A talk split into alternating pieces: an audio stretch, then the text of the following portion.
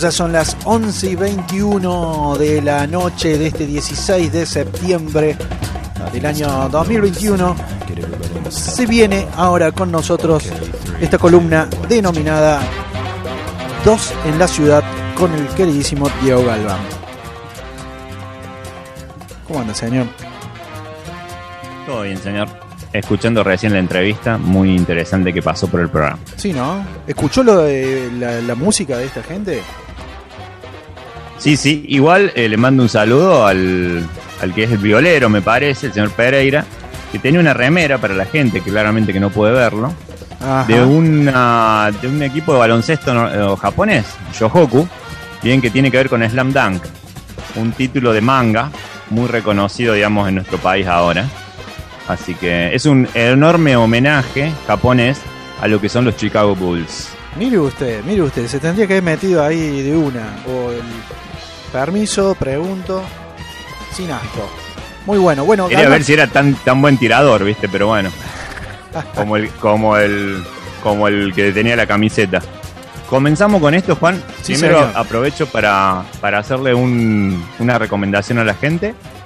Tenemos en el Cine Club desde, desde el día de la fecha, desde hoy jueves 16 del 9, a un reestreno especial del año 73, Planeta Salvaje, una animación este, francesa Ajá. de lo mejor que hubo en esa época, ¿bien? Con la animación eh, y dirección de René Laulia, ¿bien? En el lejano planeta Yam viven unas criaturas gigantescas llamadas Drags que han domesticado a los pequeños Homs. ¿Quiénes son los Homs? Seres humanos, entre comillas, los, que han, los últimos que han quedado en el planeta, ¿bien? Ajá. pero uno de ellos consigue escapar. Así empezará esta hermosa historia eh, de resistencia, eh, donde encontraremos diferentes razas y una de ellas tratará ¿no? de, de hacer sucumbir a las demás. Eh, es un film de 73 minutos de lo mejorcito de la década del 70 en animación, sobre todo europea, y lo van a poder ver desde hoy jueves 16 del 9 hasta el miércoles 22 del 9 pueden encontrar toda la información en la página del Cine Club Municipal en cuanto a los horarios. Quería aprovechar eso Está perfecto. para, Una semanita para como para un poco. una semanita como para acomodarse, ir tranquilo en algún momento, buscar los horarios. Creo que en la página están los horarios, ¿puede ser? Sí, sí, igual eh, por las dudas para la gente que quiera ir el viernes, sabemos que a las 15 y 30 horas y 20 y 30 horas tendrán funciones y el sábado a las 18 horas también tendrán función. Perfecto, perfecto. Acá la gente de, de Vimana le manda saludos y se ríe este justamente el pibe Mauricio Pereira que usted nombraba de la remera, así que le manda saludos. Los- Nos están escuchando los chicos. Muy bien, muy bien. Yo también les mando salud y que hagan ese enorme homenaje, digamos, al, al básquet universal. Perfecto. Volvemos sobre esto. Hoy tenemos, como usted creo que lo comentó en el principio del programa, Sí, señor. historias sobre el espacio, ¿no? Sci-fi, ¿no? Sobre ciencia ficción. De hecho, prepárense porque en 25 watts dentro de unos programas lo van a escuchar a esto, pero por otros autores. Hoy, ¿qué trajimos? Dos muy buenas historias. Por un lado, Presidium, de Emilio Balcarce y Darío Bravo. Bien, eh, estamos ante una dupla que ya hizo historieta. Face se llamó su primera historia, que trataba sobre una hada. Acá nos iremos justamente hacia otro lado. De hecho, para quienes siguen los programas, vamos a hablar de una temática dentro de la que estamos por hablar, que ya también ya la sumamos. Maconen, bien, un mesiánico profeta y terrorista nuclear, intenta escapar del Presidium. ¿Quién es Presidium? Como le comentaba en privado a mis compañeros, estamos ante, para esta historieta, ¿no? La, el, el lugar o la prisión más importante fuera del planeta. Bien, entonces estamos ante uno de los lugares más difíciles, por supuesto, de tratar de escapar. Este muchacho, después de todas las cosas que hizo, es mandado justamente a esta cárcel que es la más difícil, ¿no? Acá en, eh, en- en nuestro planeta claramente hay muchas de ellas y, la mayoría están en Estados Unidos, ¿no? Para quienes quieran un poco más de información, esta prisión de máxima seguridad que orbita la Tierra y luego se traslada a la Luna. Imagínense lo difícil, ¿no? De, de tratar de salir de ahí. Bien, eh, esta historia tiene que ver justamente con este muchacho que es introducido en esta cárcel. Bien, quien será el protagonista junto a un guardia cárcel irlandés de apellido O'Doherty. bien, que claramente será el coprotagonista de esta historia y tratará de detenerlo, porque McConen tiene, para quienes quieran conocer un poco, un récord justamente de haber escapado de diferentes lugares. Entonces, verá esto como un reto. Una historieta de 50 páginas, muy interesante, donde justamente Emilio Valcarce, que ya hoy por hoy es un especialista justamente en hacer historias de ciencia ficción, nos mostrará la historia justamente de esta prisión. Bien, aprovechará a los dos protagonistas como para mostrarnos, por un lado, lo importante de ser un, como dicen con Maconen, un profeta de la palabra, bien, una persona que puede conseguir lo inconseguible. Y por otro lado, justamente, dentro de la seguridad de una prisión, veremos a un coprotagonista justamente del lado de la lealtad o seguridad que le puede llegar a dar a otras personas, aunque los demás no lo merezcan. Bien, así que bueno, nos vamos a encontrar con una historieta muy interesante, de 50 páginas como dijimos, una aventura en el espacio. Bien, esa ha sido la, la primera de las historias. La segunda es un poquito más larga, de hecho, ¿por qué más larga? Claramente porque tuvo muchos más números. Bien, se llama Strictum Dogs. Creo que con los chicos ya estuvimos hablando antes del programa. la traducción es, claro, la, traducción de, de Strictum Dog sería perros, en, en, plural, ¿no? Perros de estroncio. Estroncio justamente tiene que ver con quién va a ser uno de los protagonistas de esta historia, que es justamente un metal, y ese metal es el que le va a permitir a muchos de, los humanos del planeta hacerse mutantes. Bien, em, lo cual para la mayoría, claramente que hemos leído historietas, suele ser bueno en un principio, pero también suele ser malo porque justamente trae diferencias con los demás. En esta historia eh, nos vamos a encontrar que el protagonista, o mejor dicho, los protagonistas de la historia, serán recompensas. Lo cual a la mayoría de nosotros, sobre todo para quienes han visto Star Wars o han visto Star Trek, ¿no? Es una de las características o mm, profesiones más interesantes. Espaciales. Si hubiera una profesión espacial, digamos, y todos viviéramos en el espacio, casi recompensa sería uno. Que va de planeta en planeta. Sí, bueno, Sí, sí, serían como los mercaderes, ¿no? De otra etapa. Exacto. Bien. Em, estas personas a las cuales uno puede contratar para que hagan, ¿no? Una misión. Y, eh, bueno, si logran claramente hacerla, suelen este, quedarse con bastante dinero o, reliquias, ¿no? Este, algo, digamos, con el cual se lo paga. Obvio. Eh, en cuanto a esta historia, tenemos a, la verdad, un dúo que es. En realidad es un trío, pero eh, el dúo empieza primero Estamos hablando de Alan Grant, por un lado, bien, y eh, en, guiones, y por Carlos Esquerra en dibujos. Bien, eh, tiene que ver esta historia, en realidad empieza con John Wagner. Bien, les traduzco quiénes son John Wagner y Alan Grant. Son los padres, digamos, de la historieta inglesa desde la década del 80. Para quienes les gustan las historietas que no sean de nuestro país o si las quieren comparar un poco, eh, la Fierro, Argentina, bien, vendría, a, eh, vendría a ser, digamos, la 2000 AD, que es el nombre de la revista inglesa más reconocida de, Inglaterra. Y esa revista tiene muchísimos años. Este personaje, de hecho, nace en la revista hermana, justamente de 2000 AD, bien, eh, en el año 78. Y justamente logra trascender a esa revista, porque bueno, esa revista lamentablemente deja de existir. Tengo, tengo, digamos, que decirle a la gente que en la mayoría, digamos, de los países, no todas las revistas históricas eh, justamente eh, se mantienen en el tiempo. Esa revista se llamaba Starlord, dejó de existir por un tema también claramente de, de ventas. Y la mayoría de los títulos que vendían pasaron a su hermana mayor, que se llama 2000 AD, que es la revista histórica hoy por hoy de Inglaterra. ¿Qué pasó con esta historia? Estamos ante el, el protagonismo perdón, de eh, lo que sería una versión cercana a lo que fue Juez Dredd, ¿bien? Juez Dredd, ya vamos a hablar de, ese personaje en algunos de los programas, pero acá estamos ante Johnny Alpha, ¿bien? Que es un mutante tal vez el más importante de estos cazarrecompensas de los cuales le hablé antes.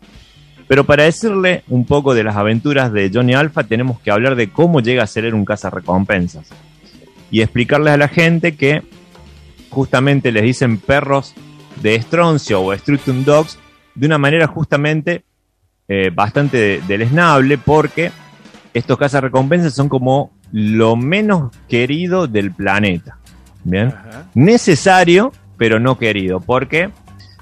Porque justamente a los mutantes que viven en, nuestro planeta, o en este planeta claramente, que es el cual la obra define, eh, son utilizados en esta profesión porque no quieren eh, que se junten con los humanos. Bien.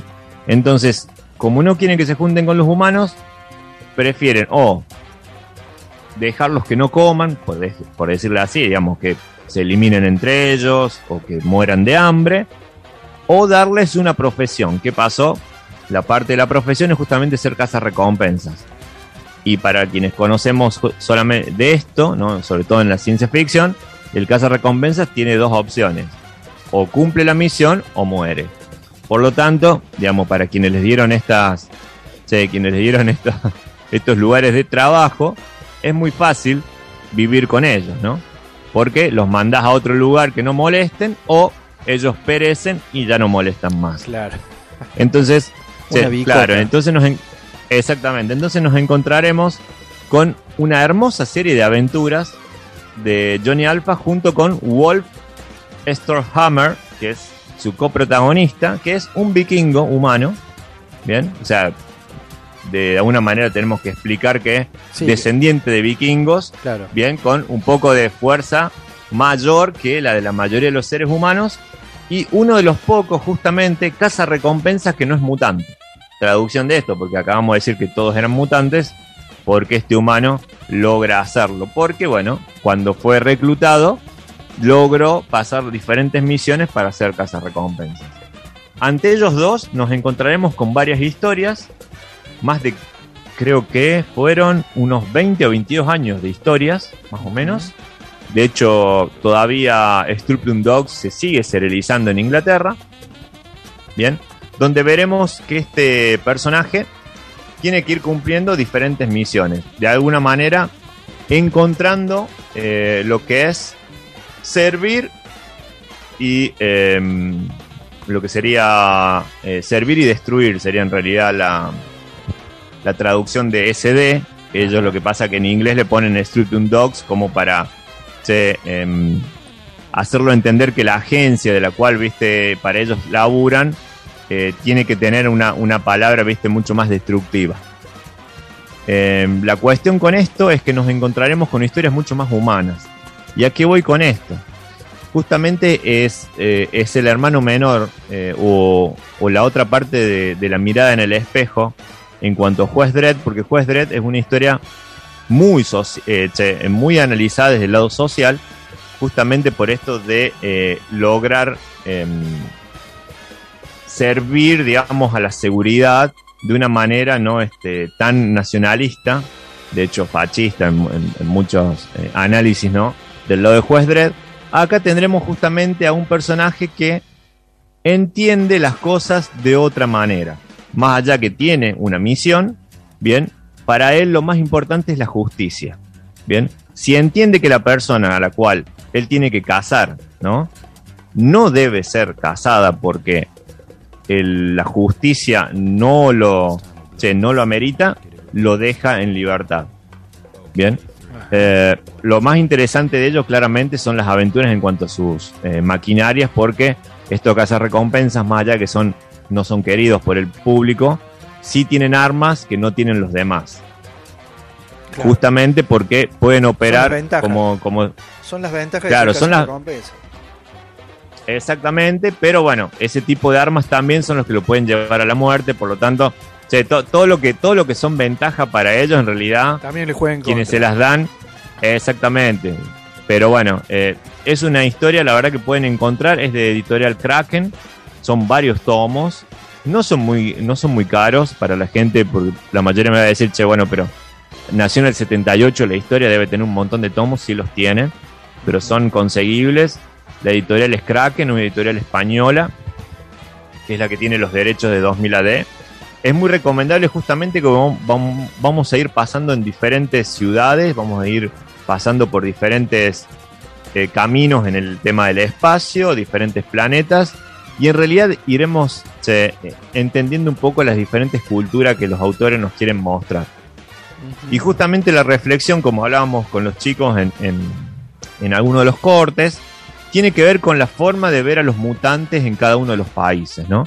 Como explicábamos anteriormente, los norteamericanos tienen eh, el tema más del racismo en cuanto al el análisis ¿no? que se tiene sobre los mutantes, sobre todo los X-Men tal vez son el mejor ejemplo para, para dar, mientras que en Inglaterra el tema de los mutantes es visto ya como una clase social baja, ¿no?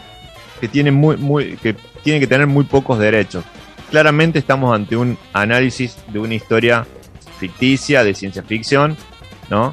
Eh, pero la verdad eh, es que la mayoría de estos mutantes, eh, sus poderes que tienen no son tan buenos, en realidad son porque sus cuerpos en, realidad son diferentes a los de los seres humanos y ah. eso justamente los hace, se hace que el, ser humano tenga una, se tenga justamente una predilección por, por no admitirlos, ¿no? Y de hecho no darles lugar en la sociedad. Se me viene, se me viene a la mente Proyecto Umbrella. Eh, sí. ¿Es, en Inglaterra eso? ¿Es inglés? O al menos por la tonada de algunos de los personajes, sí, ¿no? ¿O no sabría? Sí. sí. Sí, sí, sí. Sí, bueno, de hecho, a ver, no, no estoy seguro que sea completamente inglés. Claro. Sí es europeo. Sí es europeo. Eh, sí es europeo. Y, tengo que decir que, bueno, son construcciones, ¿no? Justamente lo que hablamos en el corte. Eh, a lo que voy, eh, totalmente analizable todas las historias, ¿no? Desde el lado de cómo se las ve. De hecho, en, 25 watts voy a hablar de Helltrackers. Helltrackers es una historia posterior a Juez Dredd y, y justamente es de viajes. Es de un viaje hacia lo desconocido, de una ciudad a otra en lo que estamos hablando que son planetas che, casi desérticos, por lo cual es viajar de un lugar a otro puede llegar a ser tu última aventura, claramente, ¿no? O sea, estamos hablando de esas hermosas épocas para el western, ¿no? La, etapa norteamericana de esos viajes en diligencia, eh, buscando, che, o inaugurando, entre comillas, ¿no?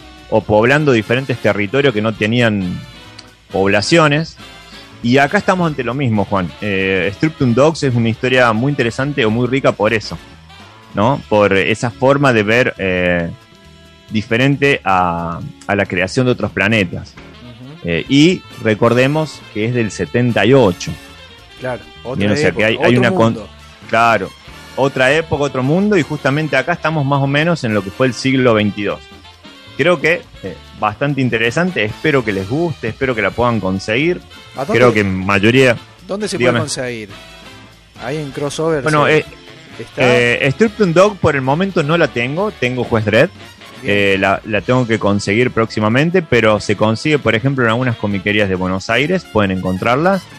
Y seguramente ya el año que viene, cuando volvamos a estar un poquito más normal en cuanto a distribución en el país, ya se podrá conseguir. También la pueden conseguir en internet y también pueden leer algunas cosas gratis en internet. Presidium sí se consigue en, Cross y se consigue en la mayoría de las, de las comiquerías acá en Argentina. Pero como les digo, eh, es muy interesante leer, aunque sea algunos capítulos. Este, Structum son capítulos de dos páginas y media, porque salía de esa manera. Eh, entonces, imagínense que son historias muy cortitas que después se van uniendo. Entonces, un, tomo recopilatorio puede tener 40, 45 de estas historias. Qué lindo. Que son muy interesantes, porque los autores armaban historias en dos páginas y media. Así que imagínate que la, velocidad de la narración que tenías que tener, no solo en dibujo, sino de contar una historia en 20 viñetas, 25 viñetas.